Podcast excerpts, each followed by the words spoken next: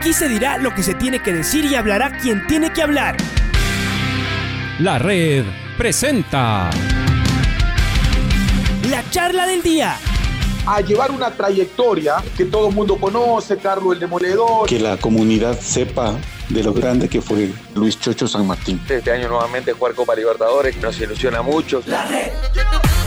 Los protagonistas lo dicen todo junto a los periodistas de la red. La camiseta más linda que me pude haber puesto en mi vida, ¿no? La camiseta de la selección. Los grandes clubes no priorizan competiciones, las disputan. En este año 2021 la selección se juega prácticamente su futuro. En donde estés y a la hora que tú quieras. Bienvenidos. Nos vamos a cambiar de disciplina deportiva porque se viene un torneo internacional muy importante eh, en, el golf, ¿no? Y organizado en este caso por la Federación Ecuatoriana de este deporte. Se vienen los torneos sudamericanos, juvenil y prejuvenil, y se jugarán acá precisamente en Quito.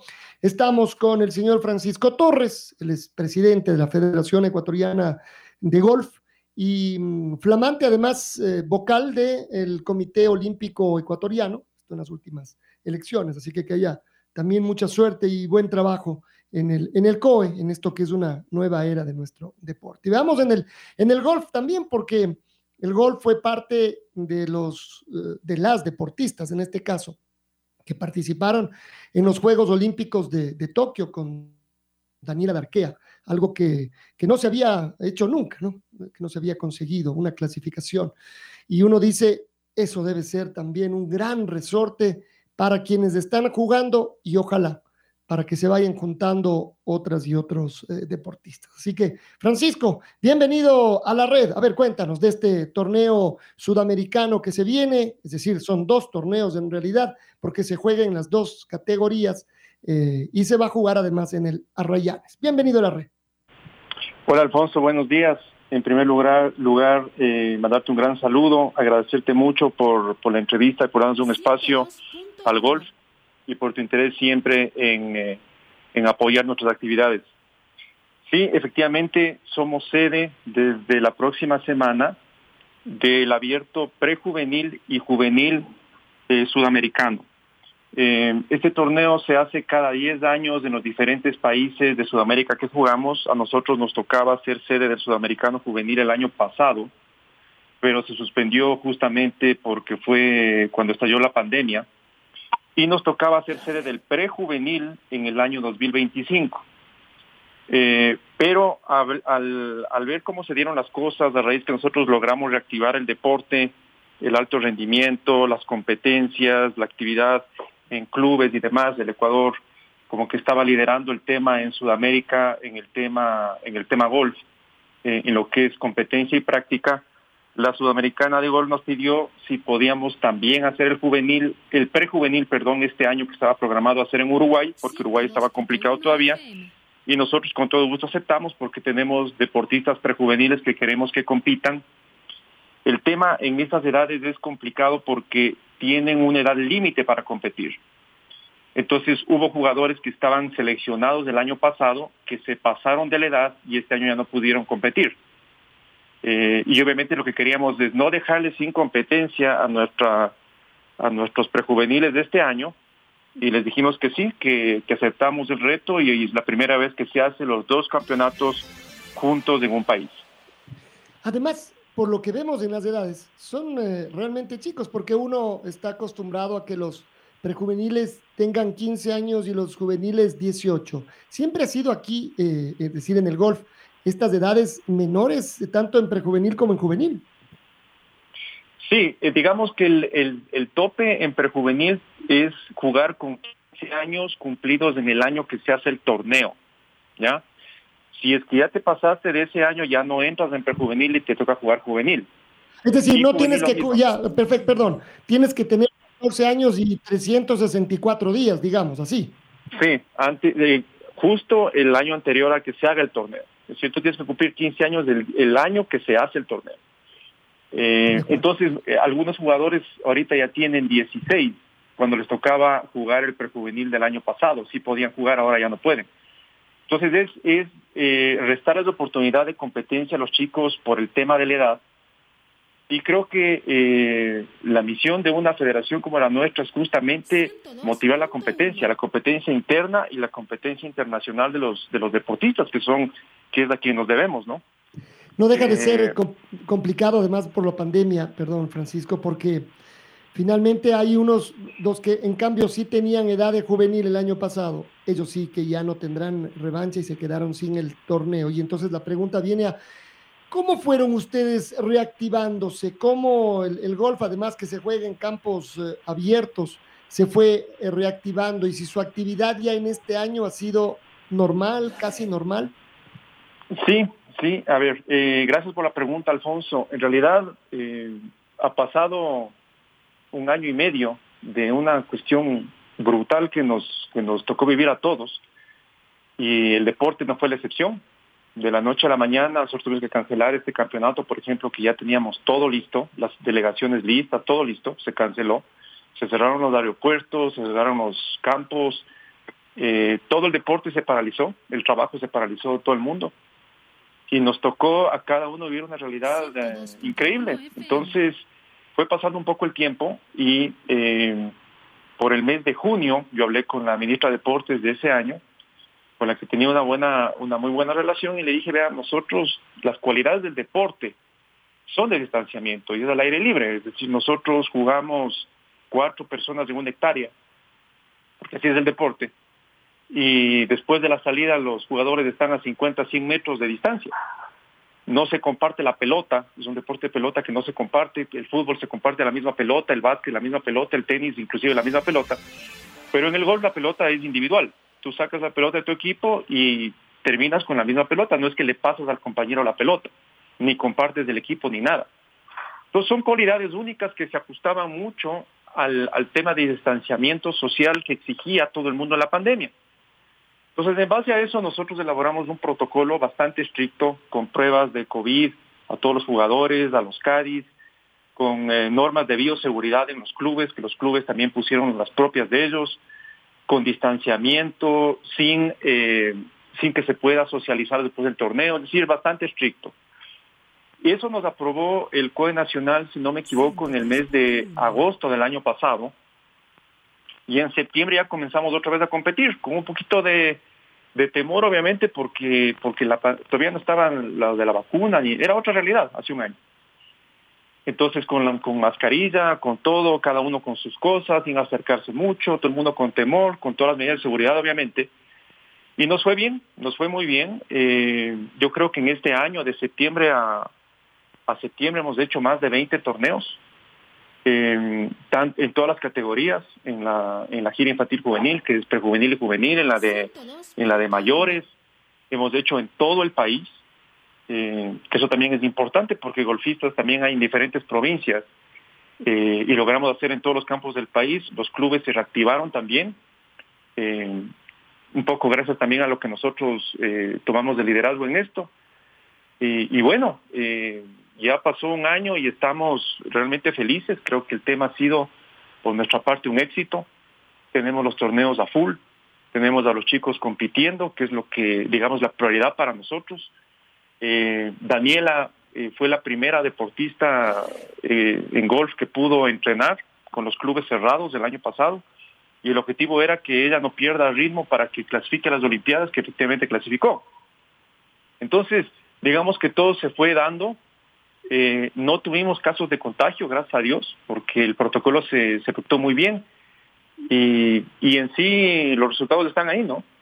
Em, no, no, por supuesto, además ya listos para competir. A ver, em, ¿cómo se seleccionaron los, los ecuatorianos? Y si los puedes eh, mencionar, además está claro que son no solo dos categorías, sino además hombres y mujeres. Así es. Bueno, nosotros siempre teníamos como prioridad el ranking nacional, ¿sí? Pero obviamente el, año pasado recién competimos en septiembre, que fue que fue un cuarto de año, logramos hacer creo que seis o siete torneos.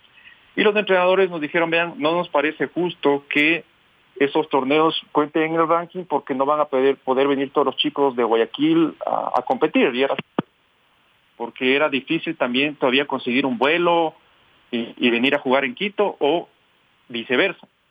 Entonces, esos torneos no contaron para el ranking nacional, el ranking nacional se congeló, digamos así. Y para esta, para esta selección lo que hicimos es hacer clasificatorio, que digamos que era la cuestión más justa, y ponerle como uno de los factores a clasificar el, el ranking, porque ya este año competimos más o menos normal y hasta septiembre ya teníamos un ranking más real, digamos así. Hay que tomar en cuenta también que los chicos en un año pueden cambiar muchísimo su nivel, porque están creciendo, ya cogieron ritmo en la estatura que están, entonces pueden cambiar muchas cosas. Y al final se hizo la selección con, con, con clasificación, todos clasificaron, tenían que jugar la clasificación, y los que no hicieron una marca que se estableció, se seleccionó en base a ranking y a resultados internos e internacionales también. Al final del día el, eh, tenemos ocho jugadores compitiendo eh, en, en prejuvenil y en juvenil. En prejuvenil tenemos a Abelina Ordóñez, que es una jugadora de 14 años. Ella juega en el Quito Tenis y Golf Club. Ella es primera en el ranking nacional prejuvenil. Tenemos a Amalia Ortega, que es también del Quito Tenis y Golf Club. Eh, es segunda en el ranking nacional prejuvenil, ella tiene 15 años. Tenemos a Manuel Corral Brauer, él es primero en el ranking nacional prejuvenil, tiene 15 años y juega en Arrayanes Country Club. Tenemos a Agustín Moscoso, él es segundo en el ranking nacional prejuvenil, tiene 14 años, él es de Cuenca, eh, pero se trasladó a vivir a Quito recientemente. Esos son los prejuveniles. En los juveniles tenemos a Valentina Guarderas, ella tiene 16 años, es primera en el ranking nacional juvenil y ella ya está rankeada en el ranking mundial amateur en la posición 1296. Juega en Arrayanes Country Club. Isabela Yuli, que es segunda en el ranking nacional juvenil, ella es, ella es 626 en el ranking mundial amateur, tiene 17 años y juega en el Club Arrayanes. Renato Naula, que es primero en el ranking nacional juvenil, tiene el puesto 474 en el ranking mundial amateur, tiene 18 años y representa al Guayaquil Country Club, juega allá. Y Philippe Torín, él está rankeado quinto en el ranking nacional juvenil, en el puesto eh, 732 en el ranking mundial amateur, tiene 17 años y juega en los Arrayanes Country Club. Esa es la selección. Eh, digamos que la única modificación de un torneo sudamericano normal es que por lo común de tres jugadores, pero al unir los dos torneos, el Congreso de la Sudamericana decidió que jueguen solamente dos eh, por, por categoría, por el tema costo y por el tema también cantidad de jugadores. Eh, esos son los datos de los jugadores, mi querido Alfonso. Eh, históricamente, ¿cómo han sido los, los juveniles y los prejuveniles para nosotros? Bueno, nosotros hemos logrado como, como te he dicho en, en, en ocasiones anteriores, eh, Alfonso, a nivel sudamericano tenemos, tenemos todavía tarea nosotros por cumplir. Eh, no hemos ganado un campeonato en esa división desde que se hacen los campeonatos, o sea, no hemos quedado campeones sudamericanos todavía. Hemos logrado algunos segundos lugares, justamente en Arrayanes se logró en el 2018 el segundo lugar en varones en el sudamericano prejuvenil y el año eh, siguiente también logramos el segundo lugar en Lima.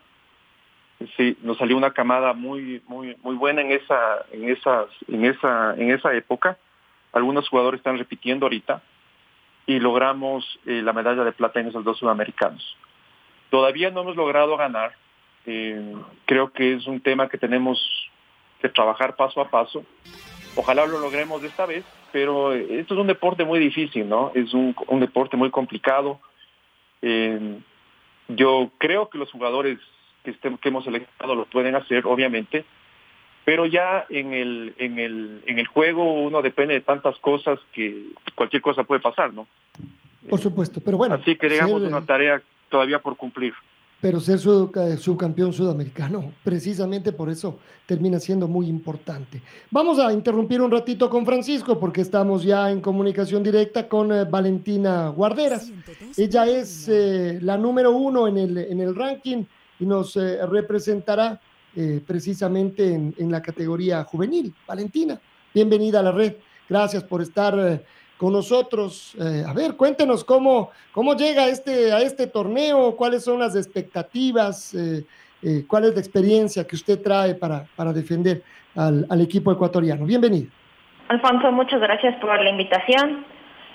Eh, bueno, eh, este año ha sido muy complicado con el tema de COVID, todos los torneos, eh, pero la federación ha hecho un muy buen trabajo en mantenernos en la competencia desde septiembre del anterior año. Estuvo parado un poco el ranking debido al COVID y que no todos podían, podían viajar, pero desde enero se retomó el ranking, que fue una de las primeras bases para clasificar al sudamericano. El año pasado, trabajo- ¿cómo fue, Valentina, le interrumpo, cómo fue el año pasado a propósito que usted mencionó lo del, lo del COVID? ¿Muy duro? ¿Pudo jugar un poquito o no? Bueno, eh, de marzo a junio fue muy complicado el tema que los clubes estaban cerrados, lo volvió demasiado difícil entrenar. Creo que muchos encontramos formas de entrenar en casa, pero a la final no es lo mismo, no es lo mismo estar en el patio pegando bolas, haciendo swings, que estar en la cancha viendo cómo vuela la bola en realidad es un tema, fue un tema muy complicado nos tocó acostumbrarnos a eso, pero desde junio se retomó bastante bien todo. Se volvieron a abrir los clubes. Yo tuve la oportunidad de ir a Estados Unidos a um, jugar unos torneos en agosto. Eso me ayudó a retomar un poco, ver qué tenía que trabajar más. Después regresé en septiembre y la federación ya tenía aprobado por el COE el plan para empezar los torneos. Desde septiembre hasta hoy en día han sido torneos como seguidos, hemos empezado a retomar otra vez el calendario normal. Básicamente eso. Y además uno dice, qué ganas que debe haber habido de, de jugar, de, competir. Y entonces, ¿cómo ha estado este año? Es decir, ahí sí, usted nos estaba contando cómo siente que, que, va a encarar este, este torneo. Y además ahí le pregunto, seguramente usted conoce a una buena parte de quienes van a ser sus rivales. Sí, muchos de ellos y he jugado varios torneos. eh, muchos son mis amigos, como que todos los torneos que juegas vas haciendo más amigos. Sabes que en la cancha son tus rivales, pero afuera son muy buenas personas y siempre van a estar ahí para apoyarte. Eh, este año no comencé muy bien jugando, me faltaban ciertos ajustes. En el tema de la cuarentena crecí mucho y eso me afectó un montón al juego. Tenía que acostumbrarme desde cero a todo, con todo el tiempo que no había entrenado. Después em, re- retomé todo, empecé a jugar mucho mejor. nos preparamos para los torneos de verano, que desde junio es como que comenzamos con un calendario súper estricto. Venían torneos de verano, clasificaciones, abiertos, giras, y todo esto ya sabíamos que iba para clasificar al sudamericano. Todos estos eran torneos muy importantes. En los torneos de verano no me fue muy bien, pero cogí mucha experiencia para ver qué tenía que arreglar, qué tenía que entrenar para clasificar para el sudamericano. Llegué muy bien a jugar la clasificatoria, hice muy buenos scores, lamentablemente no hice la marca, pero estuve cerca me sentí muy cómoda con mi juego y después de la clasificatoria comenzamos a entrenar y los dos entrenadores de la federación han hecho un muy buen trabajo manteniéndonos como equipo, entrenándonos como se debe ser y también aprovechando que somos locales, hay que entrenar mucho la cancha y hay que aprovechar todo eso. A ver, usted acaba de mencionar algo que por supuesto va a llamar la, la atención. Crecí mucho en cuarentena y cambió todo, es decir, ya era casi casi que otra deportista. A ver, ¿cómo fue? ¿Cómo fue eso? ¿Cómo se sintió? ¿Cuándo se dio cuenta? Es decir, uno empieza a golpear y dice, "Ey, ¿por qué no estoy golpeando como antes de la cuarentena? A ver, explíquenos por favor, Valentina. Sí, yo en cuarentena crecí un montón. Eh, también hacía mucho ejercicio físico, entonces gané más musculatura. El primer día que llegué a pegar, no le, o sea, como que de lo que estaba acostumbrada, no le pegaba lo mismo. Me di cuenta que necesitaba palos nuevos. Fue una de las razones por las que viajé a Estados Unidos como de urgencia. Em, tenía que retomar todo, eh, hacer ciertos cambios que siempre cuando vas creciendo te tocan hacer, em, tu centro de gravedad empieza a cambiar mucho y no le das igual. Entonces tienes que acomodarte otra vez a lo que te gusta, cómo te gusta jugar. Qué curioso, ¿no? Además, qué difícil todo este, este, este cambio. Uno se atreve, voy a ser atrevido en esto, a comparar con eh, otra cosa que no tiene nada que ver como en el canto, cuando sobre todo en los varones empiezan a cambiar de voz y tienen que volver a, acostumbrarse. Bueno, ahí está el centro de, gravedad. ¿Cuál es em, el, sistema de juego? ¿Cómo, ¿Cómo se juega? ¿Cuál es el, torneo? ¿Ustedes juegan en, en equipo efectivamente? En el sudamericano se juegan tres categorías dentro de la categoría prejuvenil y juvenil. En mi caso yo juego en la juvenil. La primera categoría que jugamos es individual como un torneo normal. Luego se juega en equipo de mujeres y equipo de hombres. Mi compañera en el equipo de mujeres es Isabela Yuli. Ya hemos jugado un sudamericano prejuvenil antes juntas, es una muy buena compañera. Estamos acostumbradas a jugar muchos torneos juntas.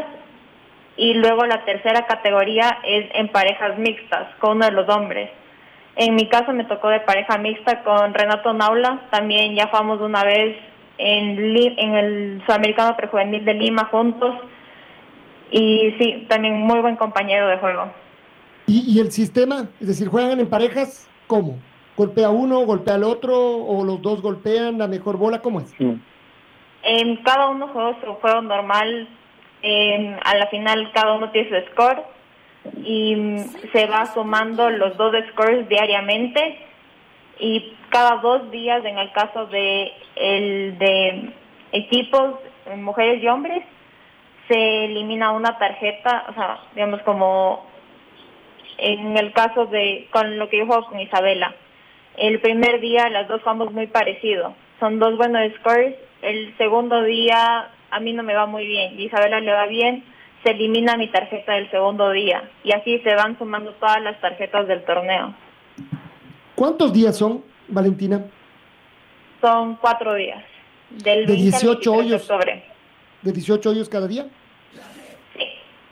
Esto significa un, eh, a ver, un, un esfuerzo importante, físico, mental. Es un torneo muy mental. Yo creo que todos los que vienen a jugar el torneo tienen la parte física y la parte del juego, pero a la final el que gana este torneo es el que tiene la parte mental y la parte de estrategia de cancha. Eh, la estrategia de cancha tenemos una ventaja al ser locales, al haber crecido jugando esa cancha, pero lo mental siempre te va a afectar porque sabes que no solo es tu score, sino que también juegas con alguien más, que es algo que usualmente no pasa en el golf, ya que es un deporte muy individual pero este torneo sí, se juega en equipos, es otro ambiente totalmente diferente. Y la última pregunta sería esto, ¿qué significó para ustedes que están eh, creciendo y seguramente pensando en, cosas importantes en el golf, que una ecuatoriana, en este caso Daniela Darquea, eh, nos haya representado y les haya representado a ustedes en los Juegos Olímpicos? La verdad fue una locura que Dani haya llegado a ese punto. Es un muy, muy buen ejemplo a seguir para todos. Ella logró hacer cosas que nadie más había logrado hacer en el país, hablando del golf, llegar a las Olimpiadas, a, a la edad que tiene, a ver, estar jugando en la mejor liga de golf profesional de mujeres, es algo realmente impresionante de su parte y creo que son muy buenos pasos que hay que seguir. Es una muy buena persona entrena mucho con nosotros y nos podemos ver lo que es ser profesional, lo que implica todo eso. Y, qué ganas, ¿no? De estar ahí. Valentina, que sea entonces el siguiente fin de semana, cuando ustedes eh, seguramente se vean las caras con gente conocida, ¿no? Del golf sudamericano, que haya, que haya buena cancha, ¿no? Buen clima y por supuesto buen juego. Valentina, gracias por acompañarnos esta mañana. Muchas gracias, Alfonso. Valentina Guarderas, ella es seleccionada ecuatoriana juvenil que estará en el eh, sudamericano. Volvemos con, con Francisco. Em, tiene mucha experiencia, ¿no, Francisco? Eh, sobre todo ya quienes están eh, en la categoría juvenil, tanto los hombres y las mujeres, de venir compitiendo desde, desde chicos, ¿es así? Sí, claro, el, este deporte hay que empezar temprano. Bueno, no, no es una regla, pero estos chicos comienzan a los 6, 7 años ya a jugar la, la gira infantil. Eh, Valentina ya ha jugado algunos sudamericanos, como ella mismo te acaba de decir. Eh, es más, se perdió el del año pasado, que seguramente lo hubiera jugado. Eh, y obviamente les ven también a sus rivales en torneos internacionales que recibimos invitaciones, ¿no? Como el, el Optimist World, que ellos, ellos también van a jugar. Eh, y tienen mucha cancha, mucha cancha, pero sea como sea, como te decía, este es un deporte bien difícil eh, porque depende de tantos factores, que te pegue la bola en una rama, que te quede la bola en un huequito, eh, que haya mucha humedad, que haya mucho calor, o sea, es complicado y son casi cinco horas de juego que mantener el nivel eh, durante cuatro días, esas cinco horas diarias, a veces cuesta. Eh, yo creo que los nuestros están preparados, pues de nuestra parte hemos hecho todo lo posible, tenemos dos muy buenos entrenadores preparados que manejan muy bien el tema de biomecánica, de análisis de cancha, de estrategia, los dos son jugadores y ahora coaches que tú les conoces. Eh, los chicos eh, que juegan son los que se merecen jugar, eh, son los mejores en cada categoría, por eso se les seleccionó, pero los rivales también juegan. Vienen equipos de Colombia, de Argentina, de Chile que tienen que tienen también grandes jugadores, así que no hay que confiarse. Eh, por más que seamos locales y la, y la cancha nos juegue a favor, va a ser una competencia bastante dura, por algo es un sudamericano y por algo es que nosotros todavía no hemos ganado nunca. Eh, estamos preparados, estamos confiados, creemos en nuestros chicos, eh, les apoyamos 100%, eh, pero no tenemos, no tampoco es que estamos confiados en que, en que, en que vamos a ganar ni mucho menos. Son cuatro días de competencia y realmente hasta que no se acabe el último día en el hoyo 18, no hay ganador. Los aficionados al golf podrán ir, a, habrá una, una, es decir, una posibilidad, aunque sea con un aforo reducido, Francisco. Eh, bueno, estamos a la espera. Nosotros en el protocolo que nos aprobó el Código Nacional el año pasado eh, prohibía público. Por más que la extensión de terreno tan grande, estaba prohibido. Ahora como se ha reactivado el tema del público en el fútbol y demás, eso nos ayuda. Y además en el fútbol están mucho más cerca y estamos esperando la aprobación. Obviamente eh, viene mucha gente de, de, otros países, vienen los padres de los jugadores, vienen delegados y eh, obviamente eh, resulta medio, medio antipático tenerles encerrados en el club. Así que vamos a adaptar ciertos lugares para que ellos puedan, puedan ver el golf, como es un club bastante grande. Eh, y si nos, nos llega la autorización del, del COE Nacional antes de la, del, torneo, que esperemos sea esta semana, pues lo haríamos con el aforo que el COE nos, nos, nos apruebe. Uno piensa que esta es una gran oportunidad también para ir volviendo. Ya volvió también, eso también sirve. En el tenis, en el Challenger, ya hubo la posibilidad de un, de un aforo de gente. Entonces uno dice, sí, así nos vamos eh, reactivando. Francisco, gracias por, por tu información, por contarnos esto. Y bueno, ya la próxima semana estaremos con todos los detalles. Esperemos que sea un muy buen torneo, el de nuestras y nuestros golfistas. Francisco. Gracias a ti, Alfonso, como siempre, por darnos eh, espacio en tu, en tu radio, en tu programa. Eh, pedirte a ver si eh, nos pueden acompañar mañana en la rueda de prensa y en los días del torneo. Siempre es importante el apoyo de los chicos. Esto se da, como, como te comentaba, cada 10 años y alguno de ellos va a estar eh, jugando en el Tour de Profesionales dentro de 4 o 5 años. Eh, así que de una vez los periodistas ya les pueden conocer, e irles siguiendo como, como igualito que pasó con Daniel Arquea. Eh, entonces, muchas gracias a ti, Alfonso, por el, por el espacio y ojalá nos podamos conversar después con, los, con las medallas que el Ecuador se merece.